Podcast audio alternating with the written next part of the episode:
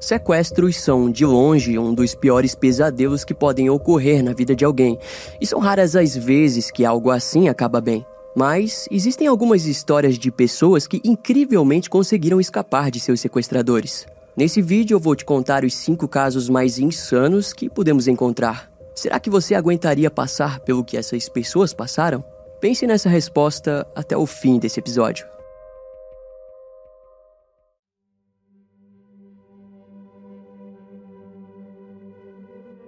Shawn Hornbeck possuía 11 anos quando foi sequestrado e mantido por quatro anos preso sob diversos abusos físicos, psicológicos e tortura intensa. Ele foi sequestrado em 2002 enquanto brincava em um parquinho próximo de sua casa, no Missouri, Estados Unidos. Na época, a sua vida ao lado de seus pais era tranquila, mas o que nenhum deles imaginava era de que um funcionário de uma pizzaria próxima à residência estava observando Shawn. O nome do criminoso era Michael Delvin, de 41 anos. Ao sequestrá-lo, Michael levou ele para o seu apartamento, onde abusou sexualmente e torturou o garoto por dias. Durante as investigações, a polícia acreditava que algum motorista podia ter atropelado o garoto e decidido se livrar do corpo. Por esse motivo, lagos e poços foram drenados, mas nenhum vestígio era encontrado. E enquanto aquilo acontecia, o sequestrador eventualmente simplesmente se cansou de Shawn. Em uma noite, Michael levou ele até um parque afastado da cidade decidido a acabar com a vida do garoto. E ao perceber o que estava prestes a acontecer, Shawn começou a implorar por sua vida. Curiosamente, essa condição submissa do garoto fez com que Michael não matasse ele. Devido à extensa provação de horror, Shawn começou a apresentar sintomas de uma lavagem cerebral. Assim, o relacionamento entre ambos acabou se tornando algo parecido com o de pai e filho. Ao longo dos anos, Shawn era avisado que se tentasse fugir, toda a sua família seria morta. Com isso, ele chegou em um nível em que já não tentava mais escapar do seu sequestrador. As esperanças do garoto basicamente desapareceram. Os abusos haviam se tornado parte da rotina e eram frequentemente gravados por câmeras. Quatro anos depois, Shawn estava com 15 anos quando Michael pediu a ele para que ajudasse a encontrar uma nova vítima. Sob as ordens do criminoso, em janeiro de 2007, num ponto de ônibus escolar, eles sequestraram um rapazinho chamado Ben Ombi, de 13 anos. As buscas pelo garoto foram intensas e a única pista vinha de um colega de classe do garotinho que informou à polícia que ele viu uma caminhonete branca se afastando do ponto de ônibus. Na época, o xerife do condado de Franklin, Gary Toke, alegou que o caso poderia ser difícil, pois tudo o que tinham era a descrição do veículo. E enquanto isso, Shawn logo notou a gravidade do que havia feito ao notar o desespero na feição de Ben. Por conta disso, ele estava decidido a libertá-lo, mas Michael disse que, como havia ajudado naquele crime, ele também poderia ser preso. Mas mesmo assim, Shawn tentou protegê-lo dos avanços do criminoso. E devido às brigas, os vizinhos do apartamento de Michael ligaram para a polícia e compartilharam suas dúvidas. Em pouco tempo, a caminhonete do suspeito foi logo encontrada pela polícia de Kirkwood, próximo do complexo de apartamentos. E em seu apartamento, os investigadores se depararam com ambas as crianças. O sequestrador não possuía antecedentes criminais e, naquela altura, já atuava como gerente de uma pizzaria. Além disso, nas suas horas vagas, ele trabalhava em uma casa funerária. A descrição de Michael era de que ele era um homem estranho e miserável. De acordo com o na época promotor do condado de Franklin, Robert Parks, o criminoso enfrentaria uma acusação de sequestro em primeiro grau e outras 80 acusações relacionadas ao crime. No fim, ele se declarou culpado em todas as alegações no caso de Ben Omby. Em outubro de 2007, a sua pena foi de prisão perpétua sem liberdade condicional. No dia 21 de dezembro do mesmo ano, Michael retornou ao tribunal e foi condenado a mais 170 anos por criar material pornográfico com os garotos. De acordo com as fontes, no total, sua sentença em todas as acusações se somadas se tornam 1.850 anos. Michael está preso até os dias de hoje no centro correcional Crossroads, no Missouri. Já Shawn foi poupado de qualquer acusação depois que Ben contou aos detetives que a todo momento ele tentou protegê-lo do sequestrador. Através da história pela qual passou, Shawn e seus pais, Craig e Pan Akers, criaram a Fundação Shawn Hornbeck, onde ajudam famílias de crianças desaparecidas e também sobreviventes de casos como esse. A próxima da lista é J.C. Duggard. Ela tinha 11 anos quando foi sequestrada no ponto de ônibus de South Lake Tahoe, na Califórnia, no ano de 1991. Diferente do caso de Sean Hornbeck, dessa vez não se trata de apenas um sequestrador, mas sim de dois criminosos. São eles Philip Gregg, de 40 anos, e sua esposa Nancy Garrido, de 44 anos. O casal levou Jace para um tipo de galpão à prova de som no quintal da residência em que viviam. Lá, a garota foi algemada e violentada incontáveis vezes por 18 anos. Por todos aqueles anos, os criminosos a fizeram mudar de nome para Alissa e ela perdeu completamente o contato com o mundo exterior. Os sequestradores a ofereceram uma televisão, mas ela era proibida de assistir os noticiários, então em nenhum momento ela sabia tudo o que os seus pais faziam em sua busca. Ao longo do tempo, milhares de folhetos foram espalhados e enviados para várias empresas dos Estados Unidos. Toda a cidade foi coberta com fitas rosas por ser a cor favorita dela. O seu desaparecimento era relembrado a todo momento e a comunidade desejava respostas, o que demoraria a chegar. Em meados de 1972, Philip já havia sequestrado uma menina de 14 anos e a violentado diversas vezes. Ele foi rapidamente preso, mas o caso não foi a julgamento. O motivo estava no fato de que a vítima não compareceu para testemunhar contra o seu agressor, algo comum naquela época. No ano seguinte ao crime, ele se casou e sua esposa o acusou de violência doméstica. E quando ela tentou deixá-lo, Philip a sequestrou. Mas eventualmente o casal se separou e ele continuou a povoar a sua mente com fantasias sexuais de sequestro. Até que em 1976 ele sequestrou Catherine Calloway, de 25 anos. Philip a levou até um depósito na cidade de Reno, em Nevada. A mulher foi violentada por cinco horas e meia mas por sorte, uma viatura passava pelo local e achou suspeita a presença do veículo. Dentro do depósito, o policial ouviu Catherine pedindo por ajuda e Philip foi imediatamente rendido. O criminoso foi diagnosticado como desviante sexual e um usuário crônico de drogas. E enquanto pagava a sua sentença de cinco anos, ele conheceu a sobrinha de outro criminoso, chamada Nancy Bocanegra. Em janeiro de 1988, eles se casaram dentro da prisão estadual de Nevada. Após cumprir sete meses da sua sentença, Philip recebeu liberdade condicional e o casal foi para a Califórnia. Embora houvesse uma tornozeleira eletrônica em seu pé, aquilo não foi o bastante para impedi-lo de continuar suas fantasias. Ao longo dos anos, Philip construiu um galpão no quintal da residência dos familiares de sua esposa, onde desejava pôr a sua próxima vítima. E JC permaneceu dentro daquele local até 2009. Naquela altura, ela já havia tido duas filhas com Philip em decorrência dos abusos sexuais. A primeira nasceu quando Jace possuía 14 anos. A segunda foi quando ela estava com 17. E aí aconteceu o seguinte: em 2009, Philip decidiu levar a sua, entre aspas, família para passear dentro do campus da Universidade da Califórnia para um evento religioso que ele mesmo organizava. Porém, as pessoas presentes logo perceberam o comportamento estranho das crianças que jamais haviam recebido educação. Os guardas policiais notaram que as crianças pareciam robôs e que estavam nitidamente com medo de tudo. Porém, foi quando ele buscou pela gerente do evento do campus, Lisa Campbell, que tudo mudaria. A mulher percebeu o comportamento estranho do sujeito e principalmente das crianças. Assim, ela pediu para que ele deixasse o seu nome para uma reunião no dia seguinte. Por conta disso, mais tarde, Lisa conseguiu fazer a verificação de antecedentes criminais do sujeito e descobriu que Philip era um criminoso sexual condenado e em liberdade condicional. No dia seguinte, quando retornou com as crianças, ela novamente notou que o rosto das meninas estava extremamente pálido, como se não pegassem sol com frequência. Os agentes de condicional de Philip foram avisados das suspeitas e em pouco tempo chegaram na residência do criminoso. Eles algemaram o sujeito e investigaram a residência.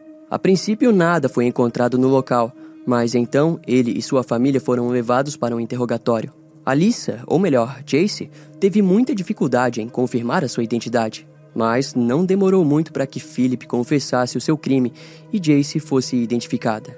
Mais tarde foi relatado que, como mecanismo de defesa, a vítima tinha criado a simpatia com o seu sequestrador. No dia 2 de junho de 2011, Philip foi condenado a 431 anos de prisão. Nancy foi condenada a 36 anos e terá a chance de liberdade condicional no ano de 2029. Jace e suas filhas retornaram para os seus familiares, onde tentaram retomar a vida normal. Para lidar melhor com o trauma, em 2011 ela escreveu o livro A Stolen Life, onde descreve o que passou nas mãos de Philip e Nancy. Em 2016 também escreveu Freedom, My Book of Firsts. E foi assim que Jace seguiu lidando com os pesadelos horríveis dos momentos que passou nas mãos do casal.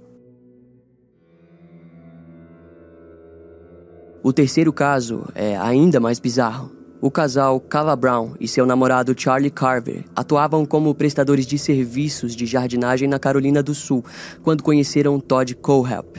Em agosto de 2016, quando visitavam a residência de Todd para um dia de trabalho, ele interrompeu a conversa alegando que iria buscar alguma coisa. Ao retornar, para a surpresa de Kala e Charlie, o homem estava armado. Antes que pudesse reagir, Todd disparou três vezes no peito do garoto, que morreu na hora. Em seguida, ele conteve Kala e a levou até um container. Lá, a garota foi acorrentada pelo pescoço e, nas próximas semanas, violentada pelo menos duas vezes ao dia. Em um momento, ele levou Kala para caminhar ao longo de sua propriedade e a mostrou três túmulos. Todd a garantiu que, se não se comportasse, ela teria um final parecido. O pesadelo duraria cerca de três meses, e tudo o que Kala pôde fazer era passar o tempo lendo livros enquanto dormia em duas camas finas de cachorro, comia bolachas e manteiga de amendoim. Enquanto isso, os familiares de Charlie Carver notaram a sua ausência e notificaram as autoridades. Aos poucos, os amigos e familiares de Kala também foram notando a ausência da garota. O mais estranho foi quando ambos começaram a postar coisas estranhas no Facebook. Eles sugeriam em suas postagens que haviam se casado e começado uma nova vida longe de tudo. O curioso, no entanto, era que nenhum deles respondiam às mensagens ou ligações. As autoridades fizeram buscas e logo notaram no Facebook de Kala que ela possuía conversas sobre trabalho com um sujeito chamado Todd Cohelp. A polícia também notou que o último sinal de telefone da garota tinha acontecido no condado de Spartanburg, local consideravelmente próximo da residência do suspeito. Todd era um agente imobiliário, mas possuía registros de agressão sexual e tinha cumprido uma pena de 10 anos por ter sequestrado e violentado uma menina de 14 anos. Eventualmente, um mandado de busca foi emitido e na propriedade do suspeito foi visto um container. Dentro dele, Kala foi vista completamente abalada e acorrentada. Em uma conversa com os investigadores, a sobrevivente contou que Todd de vez em quando ficou se gabando de crimes antigos que havia cometido. De acordo com ela, ele gostava de se gabar de ser um assassino em série e que estava bem perto de alcançar o seu sonho de matar mais de 100 pessoas. E enquanto aguardava o julgamento, a polícia acabou descobrindo que Todd estava realmente envolvido em outros dois crimes arquivados.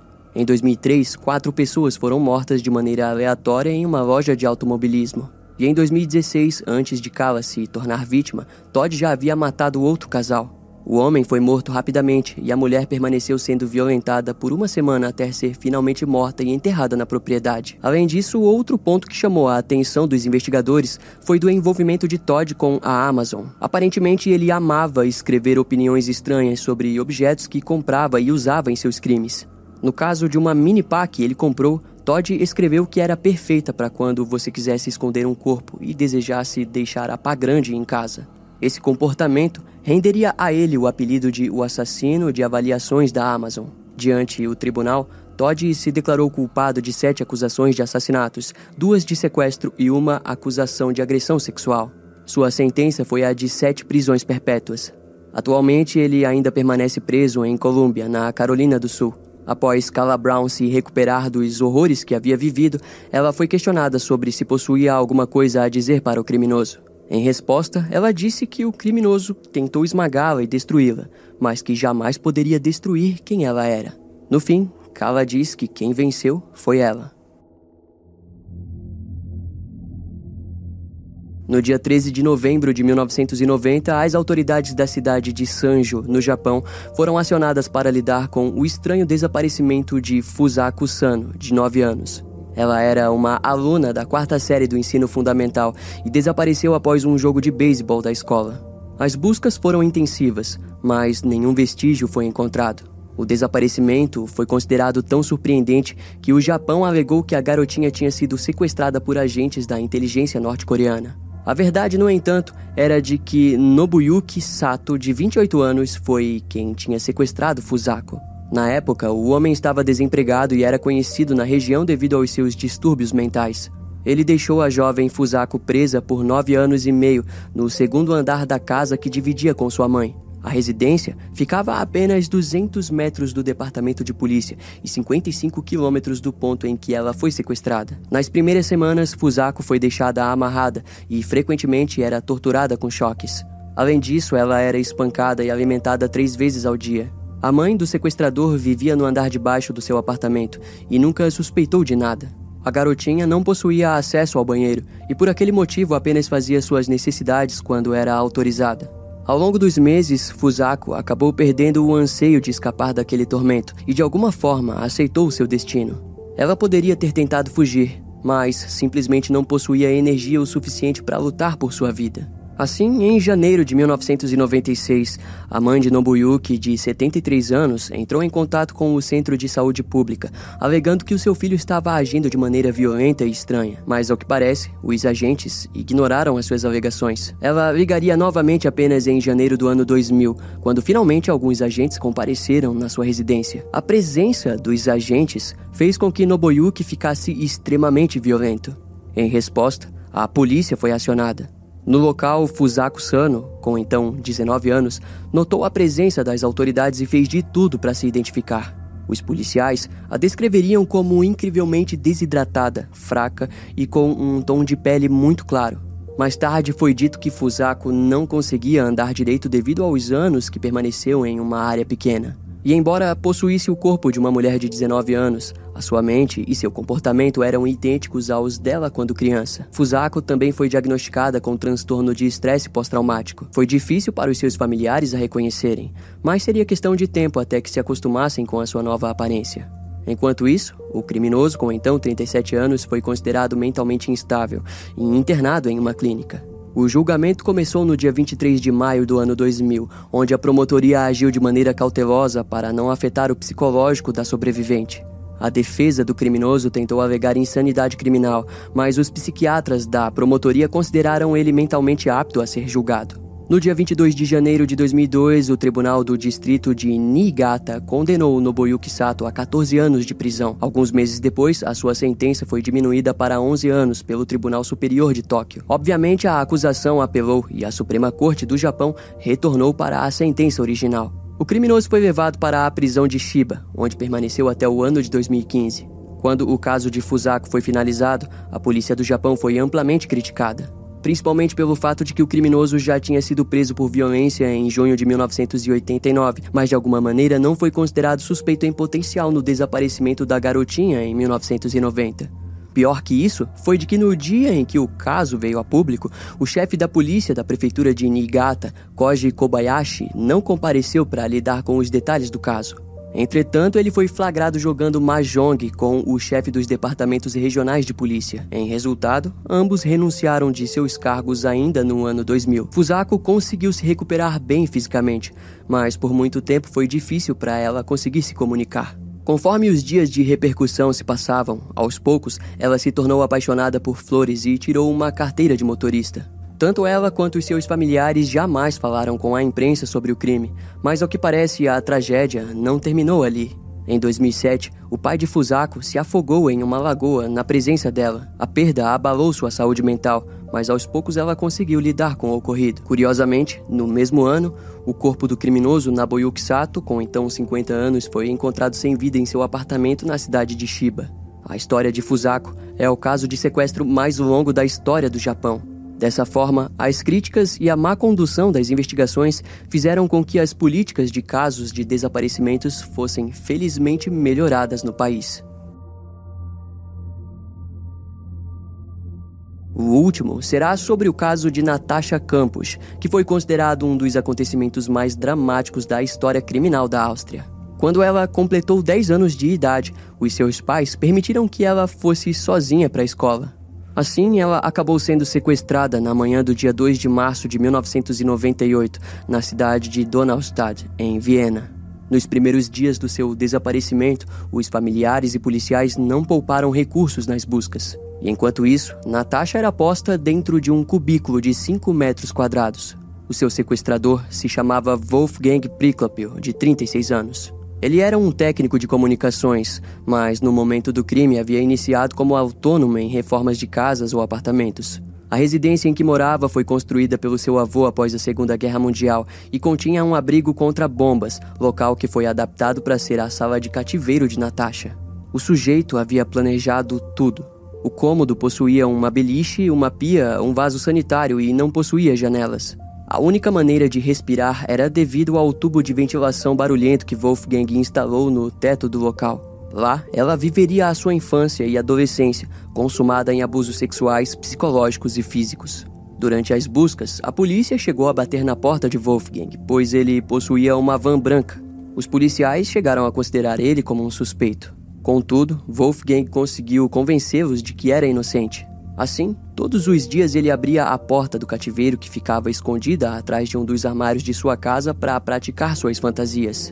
A sua vizinhança nada ouvia por conta da vedação à prova de som. A primeira vez que Natasha pôde sair daquele local foi apenas dois anos depois de ser mantida presa. Mas o sequestrador era sádico. Ele a deixava nua e apenas a permitia sair para fazer atos domésticos. Devido à nudez, Natasha acabava não fugindo. Esses eram apenas um dos breves momentos sem tortura ou espancamentos. Durante as milhares de noites que a garotinha passou presa no local, todas as vezes ela foi obrigada a dormir sozinha ou algemada ao pé da cama de Wolfgang. Após quase oito anos juntos, em alguns momentos ele a levou para esquiar, mas frequentemente estava sob a ameaça de morte do seu sequestrador. O humor de Wolfgang era relativo, às vezes carinhoso e em alguns momentos agressivo. Foi assim até o dia 23 de agosto de 2006, quando Natasha estava limpando o carro de Wolfgang próximo ao jardim e o ouviu distraído no telefone. Ela observou o portão e notou que ele estava entreaberto. Aquela era a sua maior chance. Natasha correu o mais rápido que pôde pelas ruas da vizinhança, até finalmente decidir parar e pedir ajuda. Na delegacia, a sua família finalmente recebeu a notícia, mas a imagem era estranha para qualquer pai ou mãe. Natasha estava pesando por volta dos 48 quilos e já estava quase completando 18 anos de idade. As autoridades confirmaram a sua identidade por testes de DNA e por um passaporte que foi encontrado na casa de Wolfgang. E enquanto os familiares se alegravam pelo retorno da garota, o sequestrador já havia trilhado um último caminho. Wolfgang havia procurado por um velho amigo e confessado seus crimes contra Natasha. Em seguida, ele continuou a fugir até parar em um estacionamento na cidade de Viena. Quando a noite chegou, Wolfgang estava disposto a não ser pego com vida e decidiu se suicidar ao pular na frente de um trem na estação Wien Nord. A busca por evidências do crime foi difícil, pois o sequestrador armazenava tudo em um computador Commodore 64 dos anos de 1980, se mostrando incompatível com os programas de recuperação de dados da polícia. No entanto, em sua residência, o próprio cativeiro era uma grande prova. Ao que parece, Wolfgang também desejava começar uma nova vida com Natasha e estava preparando documentos falsos para aquele objetivo. Quando Natasha começou a dar entrevistas, ela disse que não comentaria os detalhes íntimos do que sofreu, mas surpreendentemente ela se mostrou uma garota bem articulada. Para ela, o seu sequestrador era alguém perturbado mentalmente e sua morte foi uma tragédia. Eventualmente, Natasha conseguiu até mesmo um próprio programa de TV na TV austríaca para entrevistas. Quatro anos após fugir, ela publicou o seu primeiro livro, 3.069 Dias de Cativeiro, que três anos depois se tornaria um filme. Em seu segundo livro, Dez Anos de Liberdade, ela descreveu como foi o seu processo de restauração para a sociedade. Natasha se provou ainda mais inteligente quando lutou na justiça por uma indenização do Estado, ao alegar que a investigação foi precária. No entanto, a sua postura forte fez com que a sociedade alegasse que ela tirou vantagens com o cárcere. Natasha, então, respondeu a isso criando um hospital infantil chamado Natasha Campus Children's Ward. Depois que toda essa história se apagou, ela passou a viver de maneira reclusa e evitou a mídia, mas mesmo assim continua a ajudar outras crianças. Mas, em contrapartida, o seu silêncio não fez com que as teorias parassem. Os especialistas relataram que Natasha, sem dúvidas, é um caso claro de Síndrome de Estocolmo, onde a vítima se torna parceira do seu agressor devido ao longo tempo que passou ao seu lado. Para muitos, essa ideia explica o motivo de Natasha não comentar sobre os detalhes íntimos. Em fevereiro de 2008, uma comissão foi aberta para investigar o caso. Dois anos depois, o caso foi encerrado, e para as autoridades, Wolfgang agiu completamente sozinho, movido pelos seus próprios distúrbios psicológicos. No fim das contas, esse caso continua sendo dramático independente de qual for a linha de narrativa. Afinal, estamos falando de uma garotinha de 10 anos que passou boa parte de sua infância na companhia de um criminoso sexual, sem nenhum tipo de relação com um amor paterno e necessário para o desenvolvimento humano adequado.